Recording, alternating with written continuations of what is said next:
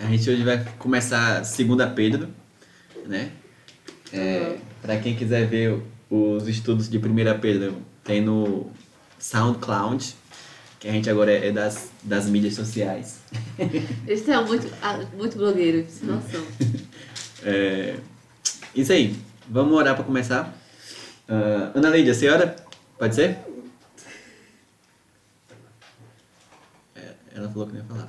Aí. Pode. Pode ser? Como prova que eu estou aqui. eu que eu Ana Lídia de novo. Só porque eu falei, depois eu sabia que ia ficar essa, isso registrado. Senhora, por favor. Para a gente começar. Amém. Pai, queremos te agradecer por mais uma oportunidade de estarmos reunidos, Pai, mesmo que distantes, Senhor, mas estamos conectados em um só propósito que aprender, que aprender mais e mais da tua palavra, Senhor. Abre o nosso coração, Senhor, nossa mente, para que tudo que for falado, Pai, entre no nosso coração e que nós possamos colocar em prática, Senhor. Te agradeço pela oportunidade de estarmos aqui e, por a, e pela vida de Arlan e Lidiana, que o Senhor fale através deles, Pai. Em nome de Jesus, amém. Amém. amém. É, eu estava pensando aqui que eu acho que a frase que Deus está mais ouvindo nessa quarentena é, estamos reunidos mesmo distantes. É. Todo culto online, qualquer coisa online que tenha, o povo fala, estamos unidos Toda mesmo fala isso. Pode crer. Estamos unidos mesmo distantes. É, então, vamos começar, né? Vamos ler os dois primeiros versículos, que é aqueles versículos que a gente sempre vai ter quem está falando e quem está ouvindo. e fala assim, versículo 1. Simão Pedro, servo e apóstolo de Jesus Cristo aqueles que, mediante a justiça de nosso Deus e Salvador Jesus Cristo, receberam conosco uma fé igualmente valiosa. Graça e paz lhes sejam multiplicadas, pelo pleno conhecimento de Deus e de Jesus, o nosso Senhor. É, só até aqui, tá? É, então, a primeira coisa que a gente tem aqui é que quem está escrevendo, é, ele se descreve como servo e apóstolo de Jesus Cristo e se dá o nome de Simão Pedro, né? É, e aí tem, tem algumas. Alguma galera que sempre. Sempre não. A maioria da, das cartas da Bíblia vai ter gente falando, mas quem escreveu isso aqui não foi Paulo, não foi Pedro, tal, tal. E aí, no caso dessa carta aqui, um argumento que as pessoas usam geralmente para dizer que essa carta que não foi escrita por Pedro é que a carta apresenta um estilo, uma linguagem um pouco diferente da, da de 1 Pedro, sabe? Mas a, qual foi a solução que eu achei, quer dizer, os comentários que eu vi nos caras falando o porquê isso não é tão válido. Justamente porque antigamente era comum o cara ditar as coisas e outro escrever. Né? É bem provável que as últimas cartas de Paulo tenham sido escritas assim porque ele já estava quase cego. Né? Ele tinha dificuldade de, de, de enxergar. Então, e ele mesmo fala, né? Tem umas cartas que o próprio cara que está escrevendo para ele lá fala, ó, oh, fulano escrevendo, tal, tal, tal. E, e talvez essa diferença de linguagem de 1 Pedro para 2 Pedro seja exatamente isso, sabe? De que ele ditou a, a, segunda ou a primeira, tipo, uma ele escreveu ele mesmo e a outra ele ditou, sabe? E aí o, o cara que estava escrevendo colocou, mudou algumas coisas, né? É, pra gente não é perceptível isso, tá? Mas, tipo, no grego tem algumas coisas, algumas coisas que são bem características que, que mudou, sabe? É, preposições, coisas do tipo assim, que são um pouco diferentes. Então, essa mais a, é bem mais aceito a ideia de que foi o próprio Pedro quem escreveu essa carta, certo? Aí, quem que, quem que tá recebendo essa carta, né? Ele aqui, no caso, ele não fala. Mas lá mais para frente, ele fala que está escrevendo novamente para vocês. Né? Escrevo mais uma vez para vocês. Então, é bem provável que essa carta seja para os mesmos destinatários da primeira carta, que são os judeus que estão fora de Jerusalém. Né? Os caras que foram expulso de Jerusalém lá pela, por perseguição religiosa mesmo. No caso, são judeus cristãos, né? Judeus que se converteram e foram expulsos de Jerusalém. Certo? É... Então tá. Ah, e só mais uma coisa também sobre essa questão da, da numeração das cartas, né? Tipo, 1 Pedro e 2 Pedro, ok, não tem muito o que discutir. Ele escreve falando, né? É a segunda carta que eu escrevo. Mas tem umas cartas de Paulo, por exemplo, que na nossa Bíblia está a segunda carta, mas Paulo fala, essa é a terceira vez que eu escrevo vocês. Terceira vez? Como assim? Né? Então, é só para falar que nesse, nessa, nesse caso aqui tem é ligação. a segunda é segunda mesmo, tá?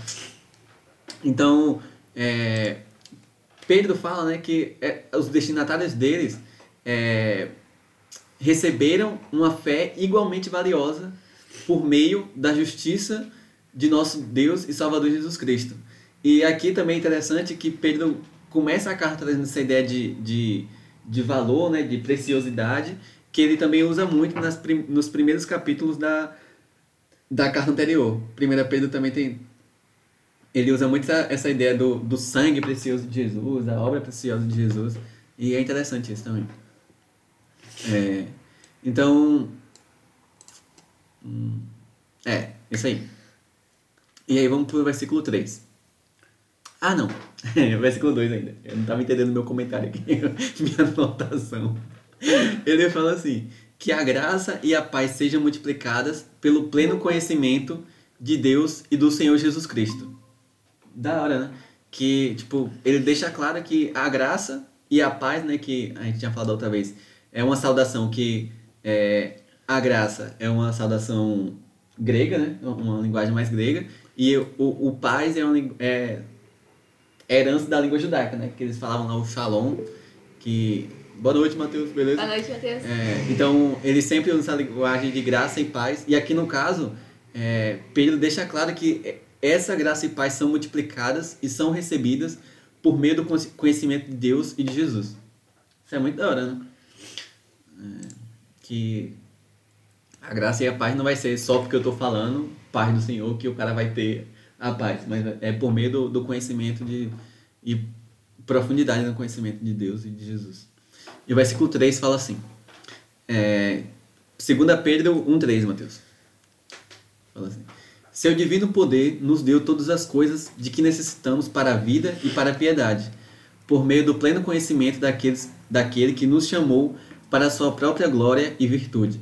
Por intermédio dessas, ele nos deu as suas grandi, grandiosas e preciosas promessas, para que por meio delas, para que por elas vocês se tornem tornassem, Jesus Cristo, para que por elas vocês se tornassem participantes da natureza divina e fugissem da corrupção que há no mundo causado pela cobiça. É, parece que eu divido o texto todo de dois em dois versículos, mas não é, tá? eu tento dividir por assunto. E, e aqui, no, nesse caso, é, Pedro vem falar né, é, que por meio do pleno conhecimento daquele que nos chamou, nesse caso aqui Jesus, né, que na primeira carta ele também trabalha muito isso, né, do chamado, da eleição, no, no, primeiro capítulo mais especificamente. É, e aí ele fala que por meio do chamado dele, e ele nos chamou para quê? Né? Ele nos chamou para a sua glória e virtude.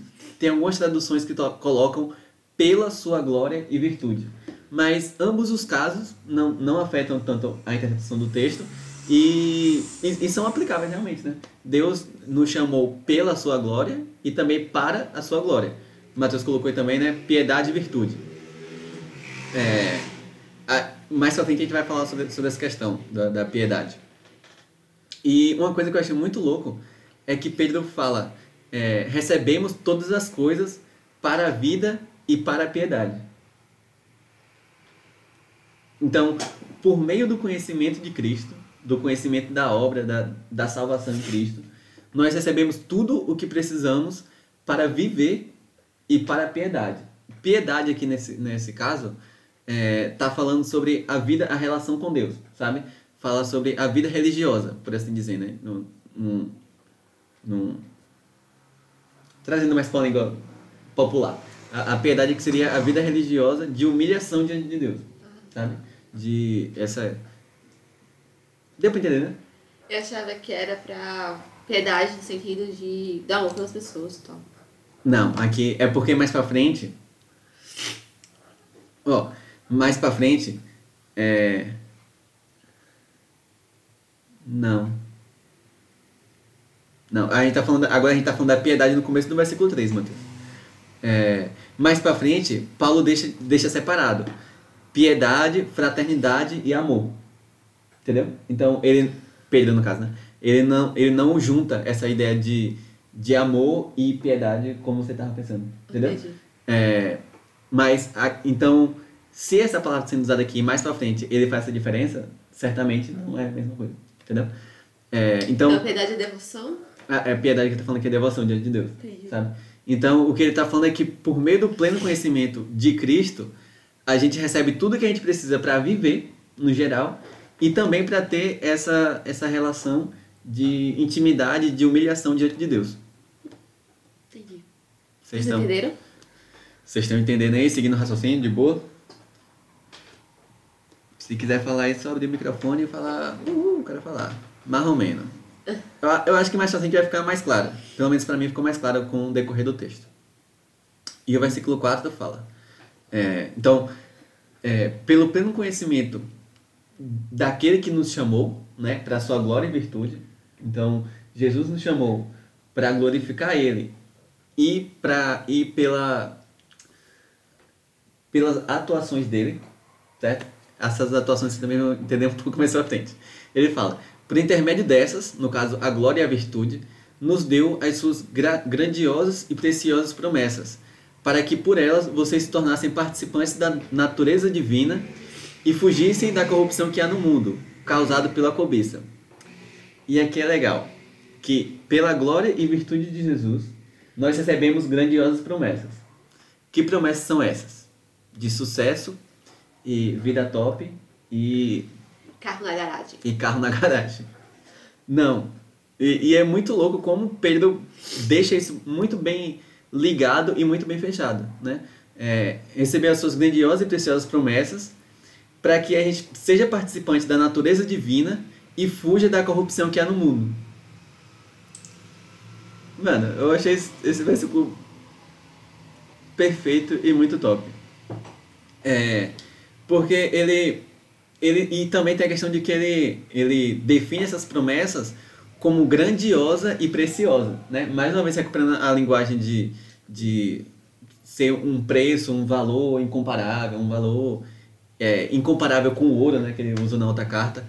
É, então ele bota essas promessas da vida eterna, né, a promessa de, de viver com Deus na vida eterna, é, como grandiosa e preciosa. Né? Talvez a gente poderia olhar aqui e falar, tipo, ah, promessa grandiosa de me tornar um grande teólogo. Não. É, beleza? Certo?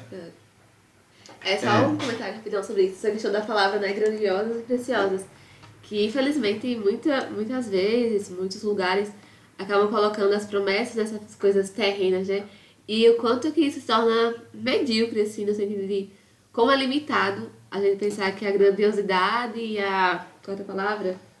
Preciosa promessa de Deus se, se, se satisfaz aqui na Terra, sabe? Aqui na Terra é, é muito pouco, né? Então, é da hora a gente pensar grandiosas, preciosas promessas. O que é precioso, o que é grande, não se trata daqui, né? Se trata da, de termos a natureza dele, né?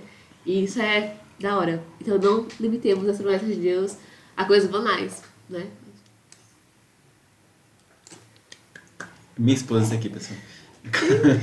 Casei com ela. Alguém quer falar alguma coisa aí? Esse é o momento.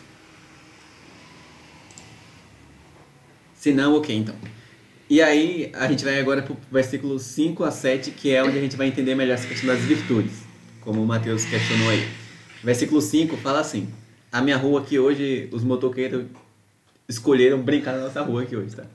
O versículo 5 fala assim: Por isso mesmo, empenhe-se para acrescentar a sua, a sua fé à virtude, à virtude, o conhecimento, ao conhecimento, o domínio próprio, ao domínio próprio, a perseverança, à perseverança, a piedade, à piedade, a fraternidade, e à fraternidade, o amor. Certo? Então vamos tentar entender o que que é cada coisa que ele está falando aqui. Tá? A primeira é a fé, né? que aí é a compreensão, a, é, a compreensão mesmo, né? E a aceitação da ideia de que Jesus morreu no seu lugar e para perdoar seus pecados, né? Acho que isso todo mundo já tem claro aqui. A segunda é justamente a virtude. Quê? Eu frio, arrependido. Desculpa, Oxi. Oxi. Foi mal. A, a segunda que ele fala é acrescentar a sua fé à virtude, né? E aí, essa virtude aqui, na, na- no comentário que eu vi, né? É, o cara falava, o comentarista lá falava, eu vi mais de um comentário inclusive, que o cara falava sobre isso se referir aos, aos rudimentos básicos da fé. Sabe? A, aos, a compreender a ideia básica da fé, os, os fundamentos da fé. Certo? Por que, que, ele, que ele usa essa, essa ideia? Porque ele vê essas características que ele está listando aqui como uma progressão, certo? Não é que a virtude é, é digamos, é dependente também, mas é, é numa linha tipo, a fé é o, o fundamento, certo? Uhum. A fé é o, o mais fundamental.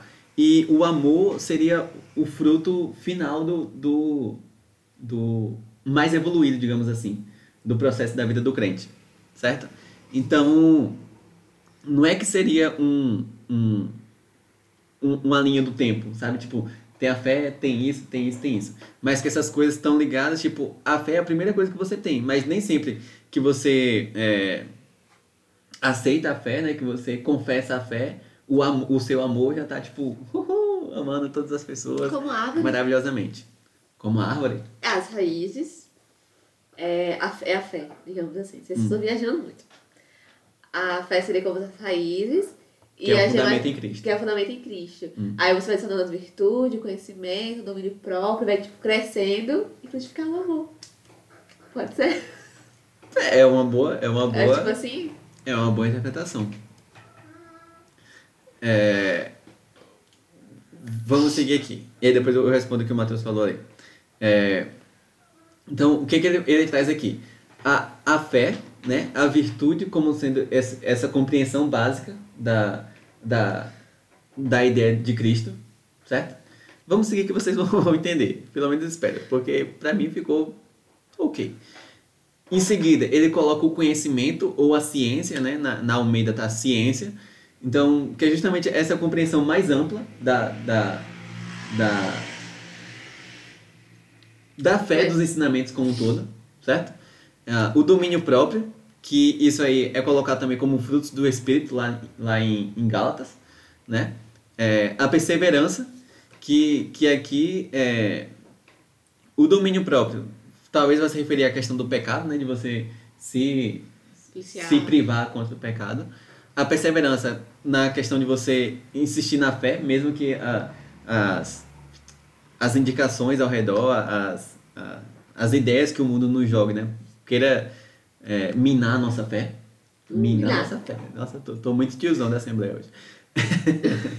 É, essa perseverança. E aí vem a piedade, que aí foi o que a gente falou lá atrás, da, da devoção, sabe? Essa insistência e essa, esse estar diante de Deus humilhado, certo? Ah, ele coloca a fraternidade, que aqui é o amor, é, cuidado uns com os outros, né? É o companheirismo, digamos assim. E por fim ele coloca o amor, que esse amor aqui no caso é o amor ágape, né? Que é o amor de Deus por nós.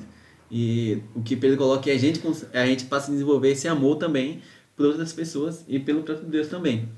E esse, esse amor ágape aqui seria aquele amor descrito lá em 1 Coríntios 13, né?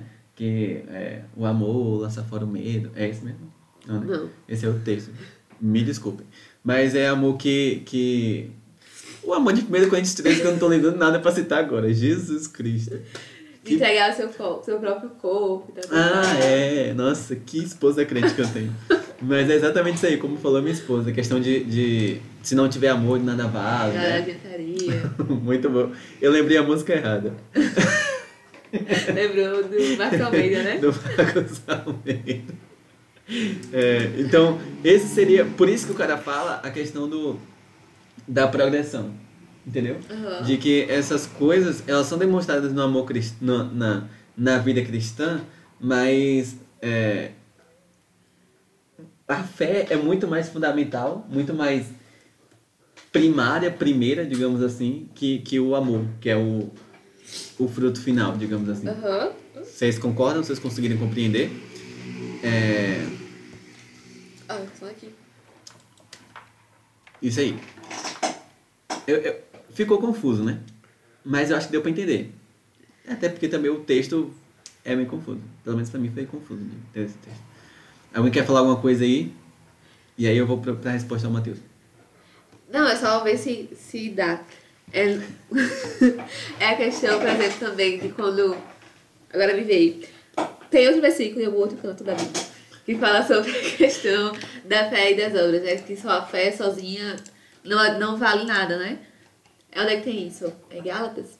Enfim, mas fala sobre a questão que a fé, é, se ela não vir com outras coisas, com obras, de nada adiantaria, né? Também não seria morta. Eu acho que também se associa isso, né? Que você tem que acrescentar a fé a isso, porque, digamos, do que adianta ter a fé, mas não ter o conhecimento, não ter o domínio próprio, não ter a perseverança. Então, acho, pelo menos pra mim, ficou mais fácil compreender dessa forma, né? Você tem que acrescentar, acrescentar essas coisas à fé, porque a fé sozinha, somente ela, sem gerar, sem ter fruto, sem ter o amor, sem ter isso, nada vale. Que é exatamente o que Pedro vai falar no versículo seguinte. Dei spoiler. Você leu o versículo e tá falando. Li, não. De muito né? Não. Pode. Sabe, na minha face de não, de não estou mentindo. Tô zoando. Mas. falar- Pode falar. Pode, Pode? falar. Não, vocês estavam falando, aí eu lembrei de, de um- uma passagem de C.S. Lewis no livro Cristianismo por Simples, que fala muito disso, que tipo, quando você tem fé, você vai. é, é, a fé vai lhe impelir a se comportar da maneira adequada. E aí você vai, mesmo que você não ame ainda, você vai se comportar como se você amasse até que você desenvolvesse o amor. E é isso, tipo, essa coisa irracional, teoricamente irracional de se comportar como se amasse alguém, mesmo sem amar, é a questão da fé. A fé tá dizendo, ó, você tem que amar, mesmo que você não ame, você se comporta como tal, Uhum. até o momento que você vai perceber que você já está amando. Uhum. Então é a fé que vai fazendo essa construção e produzindo esses outros frutos. Uhum. Aham. E, e eu acho também que é uma questão de. de... Ah. Tava falando com o microfone desligado. é, e, e eu acho que também é uma questão da, da, da gente desenvolver mesmo, né? Porque, tipo, a gente não. Mano, a gente não ama como deveria amar, né? Se algum de vocês ama, parabéns, vocês são crentes exemplares. Mas, é, pelo menos a gente aqui, né, que ainda é pecador, Eu? com toda certeza. A gente ainda, a gente ainda tem aquela questão de, de tipo falar, tipo, mano, é complicado lidar com fulano, né? É complicado lidar com fulano.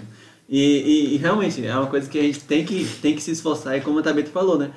A Gabriela, chama de Gabriela agora, tentar pelo menos. É como a Gabriela falou, que é uma coisa que, que a fé nos, nos impele e meio que nos força a fazer isso, né? Nos, sempre no, no- nos lança a, a buscar amar e se esforçar para amar realmente os outros. Muito bom. C.S. Lewis, muito bom também. É, Mateus, o que, que o Mateus falou aqui?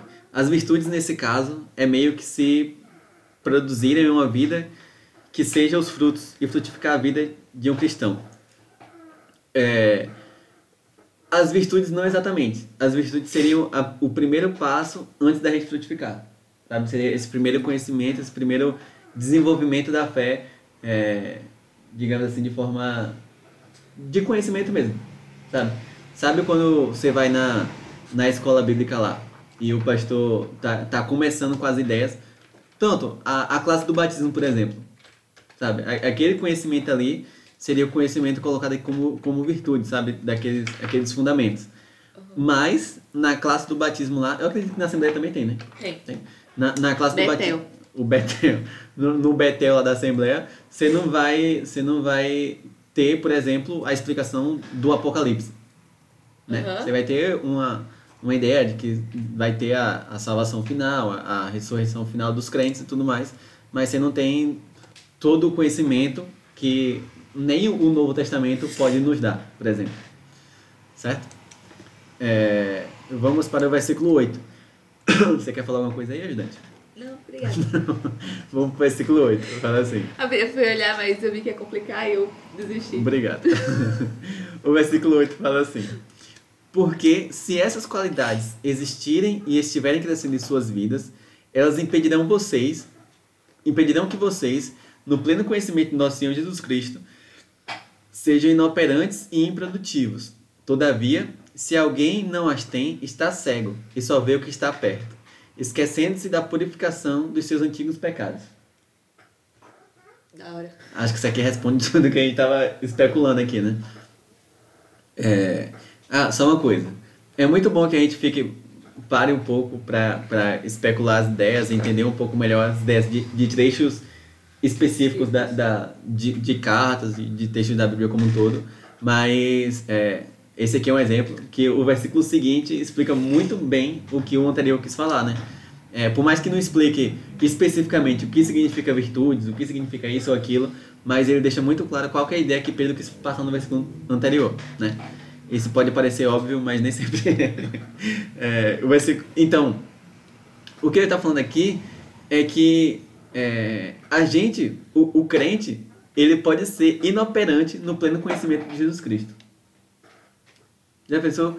É, e, e aqui, pelo menos penso eu, que nessa inoperância, né, é, seria justamente de você não ter o, o pleno conhecimento no seu nível mais, mais precioso.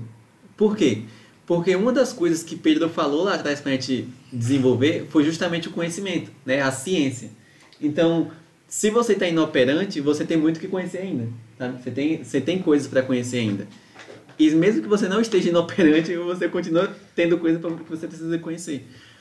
É, então, o que Pedro traz é que todas as características que ele, que ele listou antes, né, o amor, a fraternidade, domínio próprio, perseverança e tudo mais, elas fazem com que a gente não seja inoperante e improdutivo, né? Que a gente não seja inerte. É... Inerte, acho que inerte é a palavra que eu estava procurando. Né? Que a gente não, não fique, é, tipo, se dizendo como cristão, mas não agindo como cristão, né? Porque se alguém não tem essas características, Pedro coloca que eles são como cegos, né? Que é, só vê o que está perto. E aqui é onde está. O que Pedro fala dessa questão de ser cego é justamente de não se lembrar da purificação de pecados que você teve lá atrás. Então você vai olhar ao seu redor, você vai achar tipo, nossa, como eu sou santo, gospel e maravilhoso, tô quase indo pro céu sem nem ter o corpo glorificado. Mas porque você olha para os outros e fala tipo, nossa, Lidiana muito pecadora, eu sou muito santo, glorioso já com Jesus Cristo. Mas o que Pedro fala aqui do cego é justamente porque eu não olho para trás e vejo minha vida de pecado também, né? Que não só que eu sou pecador, mas que antes eu estava preso nos mesmos pecados que as outras pessoas estão. Então, essas características que Pedro acabou de listar antes é, nos ajudam justamente a não ser cego e a entender o que se passa à nossa volta com o olhar de Cristo, por assim dizer, né? Com o olhar que Cristo vê essas coisas. O que nos faz também perceber de onde a gente veio, né? Quem a gente é e entender que não é por nós, mas por Cristo operando nossas vidas. Deu para entender aí, meu povo? Vocês querem falar alguma coisa? É, tudo em paz. Amém. Aleluia. Glórias. O versículo 10 fala assim. Ana Lídia deve estar dormindo, então nem vou perguntar. O versículo 10 fala assim. Portanto, irmãos, empenhem-se ainda mais para consolidar o chamado e a eleição de vocês, pois se agirem dessa forma, jamais tropeçarão. E assim, vocês estarão ricamente providos quando entrarem no reino de Deus, no reino eterno de nosso Senhor e Salvador Jesus Cristo. Só até aqui também. Mais uma vez eu separei dois versículos.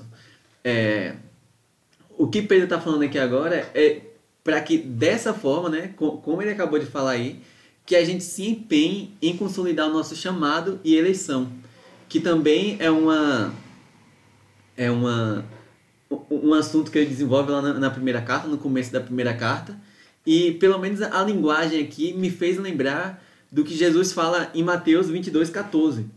Que a Ana Lídia falou que não está dormindo, eu duvido muito.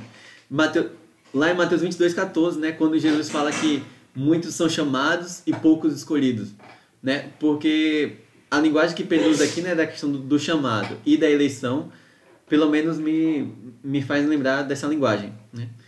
Além de que, se a gente for pensar numa, numa teologia mais contemporânea, né, mais, mais próxima do nosso tempo, a gente vai pensar em chamada eleição no, numa linguagem, sei lá, de João Calvino e tudo mais, uma questão mais específica e tudo mais, mas eu, eu vejo aqui como falando numa, numa, no conceito mais aberto, no conceito do, do chamado, né, pelo Espírito Santo, do chamado de Deus da nossa parte e também da, da nossa eleição também por parte de Deus, né, como Pedro falou na primeira carta lá.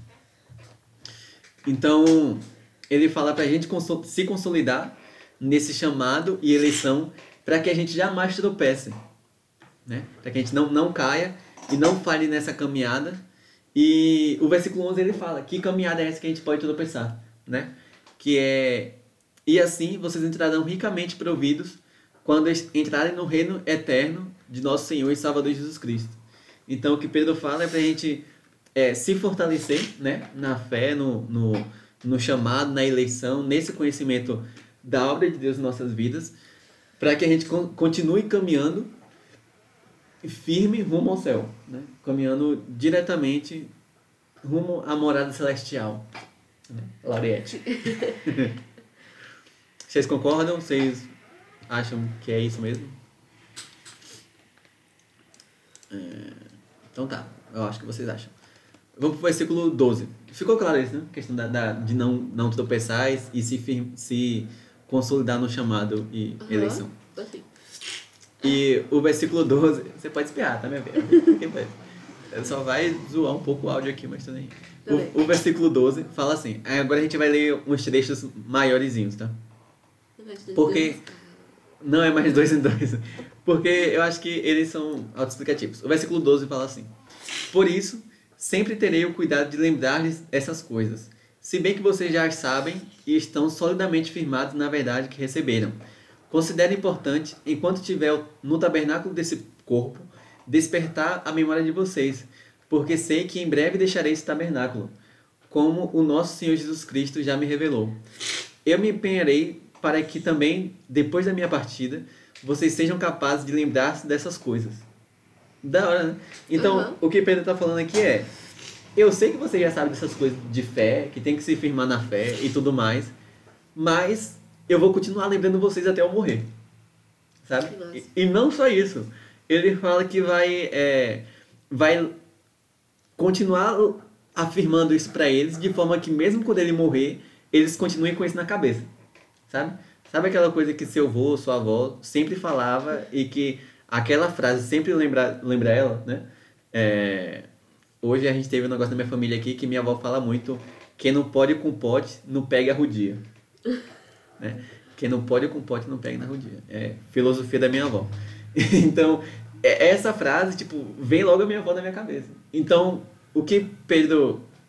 O que ficou para mim de Pedro aqui é que ele quer que esse povo se lembre dessa mensagem, sabe? Mesmo depois que ele morrer, mesmo. Minha avó não morreu, tá? Mas mesmo depois que ele morrer, mesmo depois que acontecer qualquer coisa, que esse povo continue com isso na cabeça. Sabe? Uhum. E aí fica a, pra gente pensar, né? O que, que a gente tem tentado deixar de legado, né? Pedro aqui, claramente, ele queria deixar de legado esse ensinamento da fé, de fortalecer esse povo na fé, né? Será que a gente não quer deixar, tipo, nossa, quer deixar minha marca como Arlan, o grande teólogo? O, o filho do João Calvino. Calvino não, que eu sou batista. É, do filho do Jonas Madureira, pronto. né? Pelo contrário, né? Ele aqui quer, quer se empenhar muito mais que eles lembrem da, da fé, né? E isso também, é, eu, quando eu penso nisso, eu sempre lembro da, da, dos salmos que tem, né? Do, do salmista lá se perguntando por que está abatida minha alma? Por que se preocupa? Espera em Deus, pois Ele nos salvará no dia da, nossa, da, no dia da salvação e tal, no dia do Senhor ele me salvará. Então, que a, a gente não espere só que nosso pastor coloque isso na nossa cabeça, sabe? Mas que a gente também tenha esse exercício com a nossa alma também, né? Sim. De falar, tipo, Arlan, querido, amado, entenda que Deus está no controle das coisas, sabe? Sim. Porque a gente às vezes precisa disso mesmo, né? Verdade. A gente precisa que a Despertar gente... a memória de nós mesmos, né? É, da hora. Né? E e não de nós mesmos, mas também que a gente faça também com o Pedro, né? Inculcar em outras pessoas de falar, tipo, mano, se fortalece na fé, lembra disso, lembra de buscar conhecimento, lembra de buscar domínio próprio, lembra de buscar o amor, tudo mais, porque às vezes o povo esquece. Na Batista não acontece não, mas na Assembleia sei que acontece. Versículo 16 fala assim. Versículo 16 fala assim. De fato, não seguimos fábulas engenhosamente inventadas, quando lhes falamos a respeito do poder e da vida de nosso Senhor Jesus Cristo. Pelo contrário, nós fomos testemunhas oculares da Sua Majestade. Ele recebeu honra e glória da parte de Deus Pai, quando da suprema glória lhe foi lhe dirigida a voz que disse: Esse é meu filho amado, em quem me agrado. Nós mesmos ouvimos essa voz vinda do céu quando estávamos com ele no Monte Santo. Da hora, né?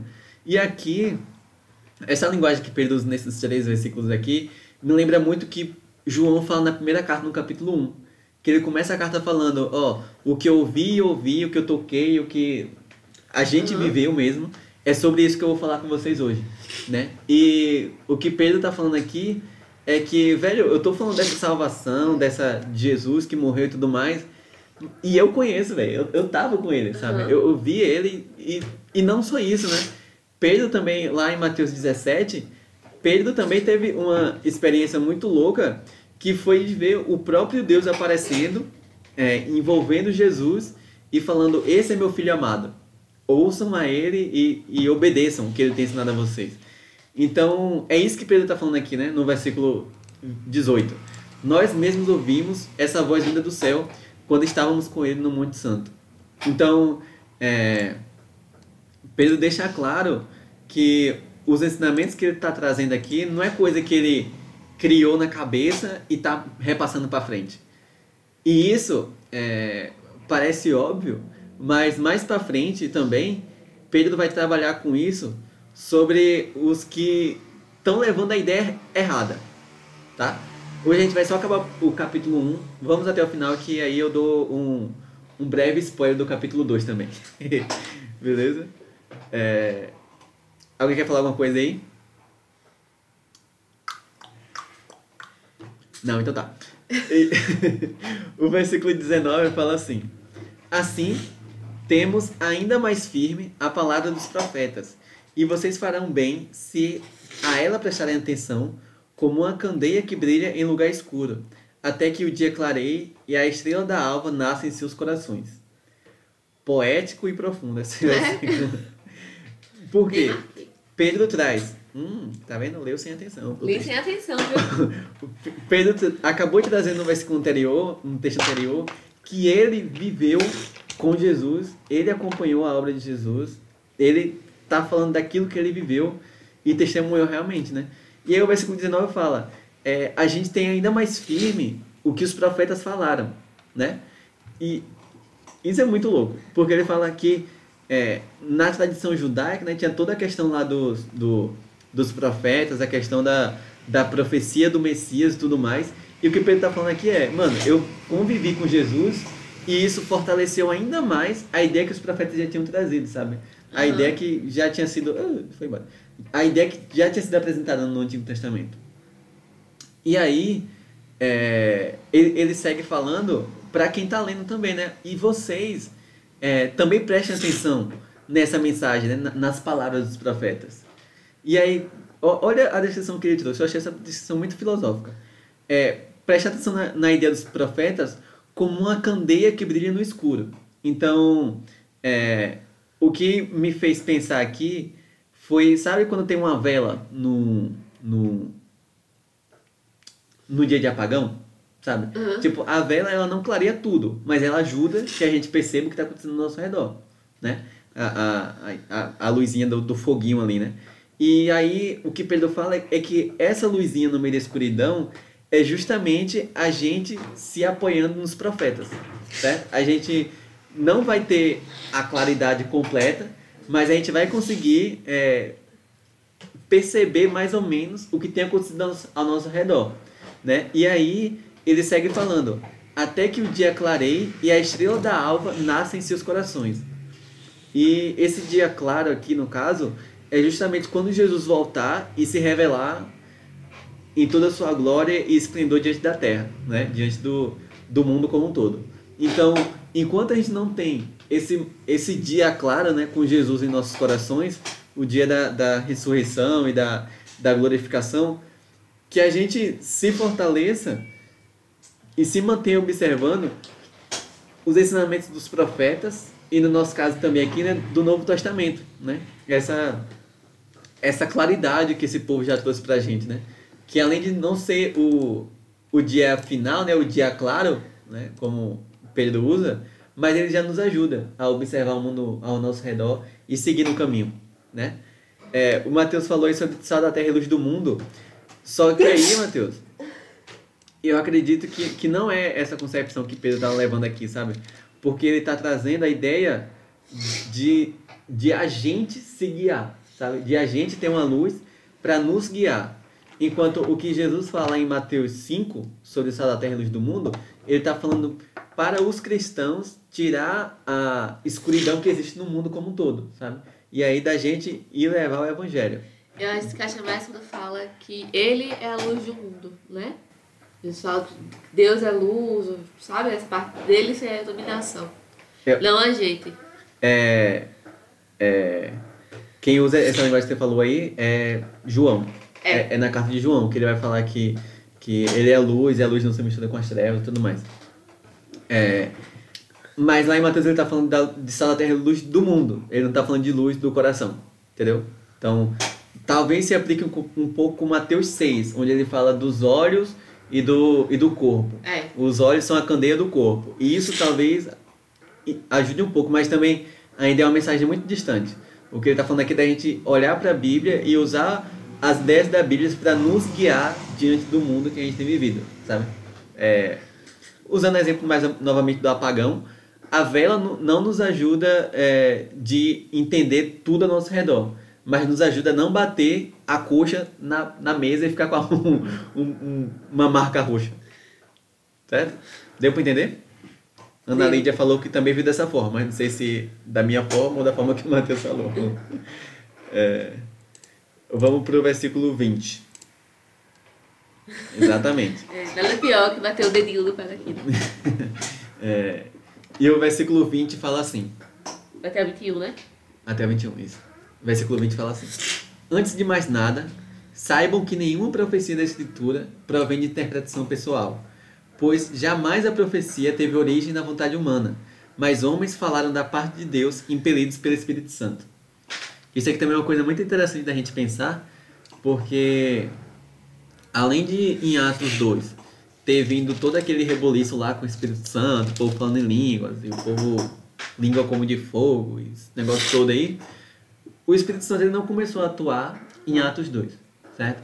É, tem tem uma, uma diferença que as pessoas, alguns teólogos fazem, que no Novo Testamento, quer dizer, no Antigo Testamento, as pessoas eram revestidas pelo Espírito Santo. O que, que é isso? É, é tipo uma roupa mesmo, tá? É, você, a roupa tá ao nosso redor, certo? Mas ela não tá dentro da gente ainda, Aham. certo?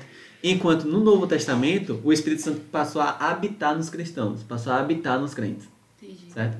Então, no Antigo Testamento, ele se apossava de algumas pessoas, por assim dizer, né? Inspirava Moisés, por exemplo, inspirou Moisés a, a escrever o, o Pentateuco, inspirou Salomão com Provérbios, inspirou Davi nos Salmos, inspirou os outros salmistas, inspirou Isaías, inspirou esse povo todo do Antigo Testamento.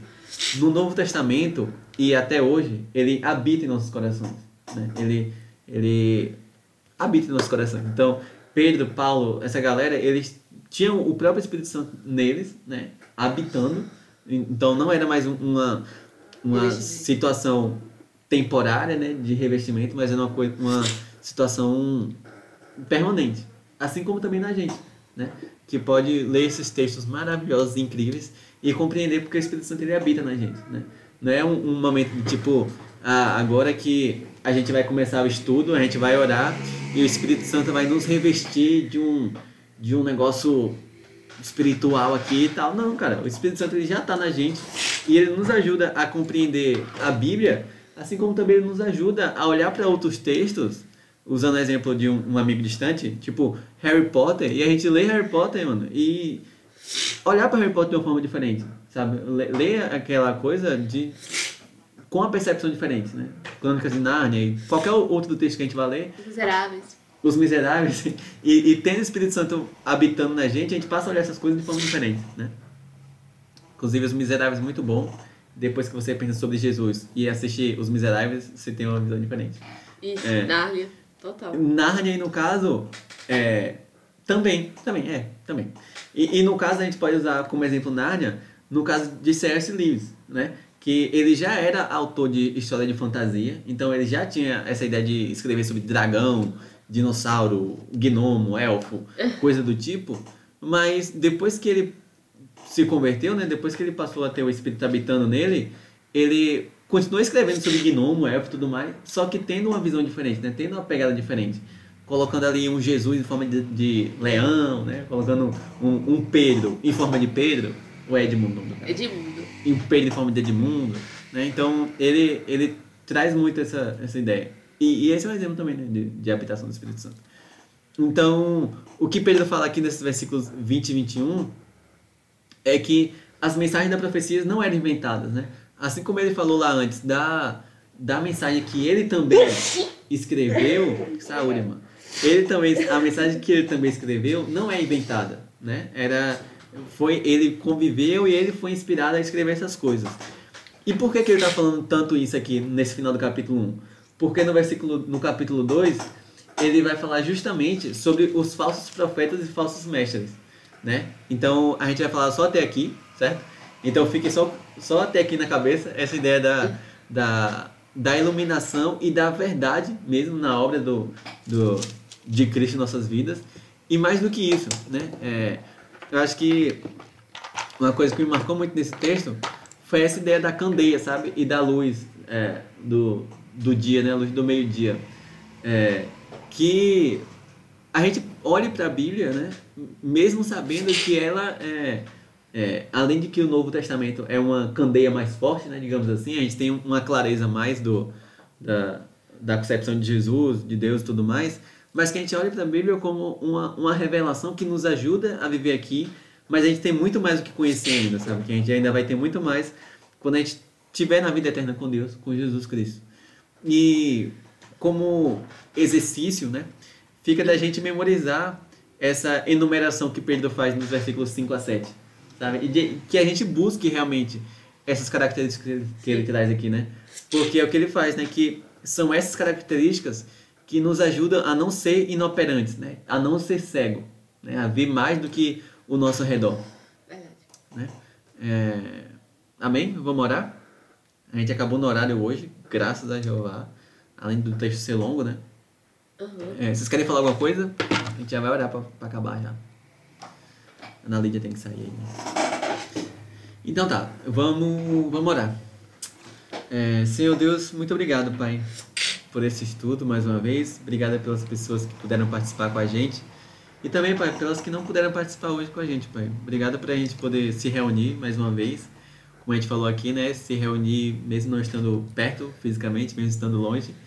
É, muito obrigado, Pai, por essa tua graça, por esse teu favor em nossas vidas, por a gente poder estar tá aprendendo um pouco mais da tua palavra, sabe? Tem sido muito edificante esses dias, esses ensinamentos que o Senhor tem nos dado.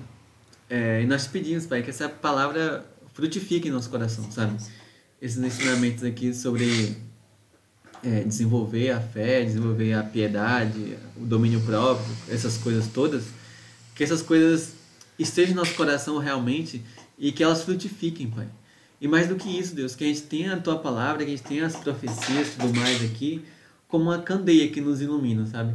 Mas sabendo, Pai, que a, a luz do dia, a estrela da alva, como é dito aqui, só vai brilhar realmente quando a gente estiver contigo na vida eterna, Deus. Então, prepara nosso coração, Deus, nos transforma e nos faz compreender isso, sabe? nos ensina a não ser inoperante, como o Pedro falou aqui, que a gente possa, a nossa fé, a nossa compreensão do teu evangelho possa nos levar a, a uma atitude verdadeira, a uma vida de, de fruto, realmente, uma vida diferente, Pai. Continua com a gente em nome de Jesus, Pai. Amém.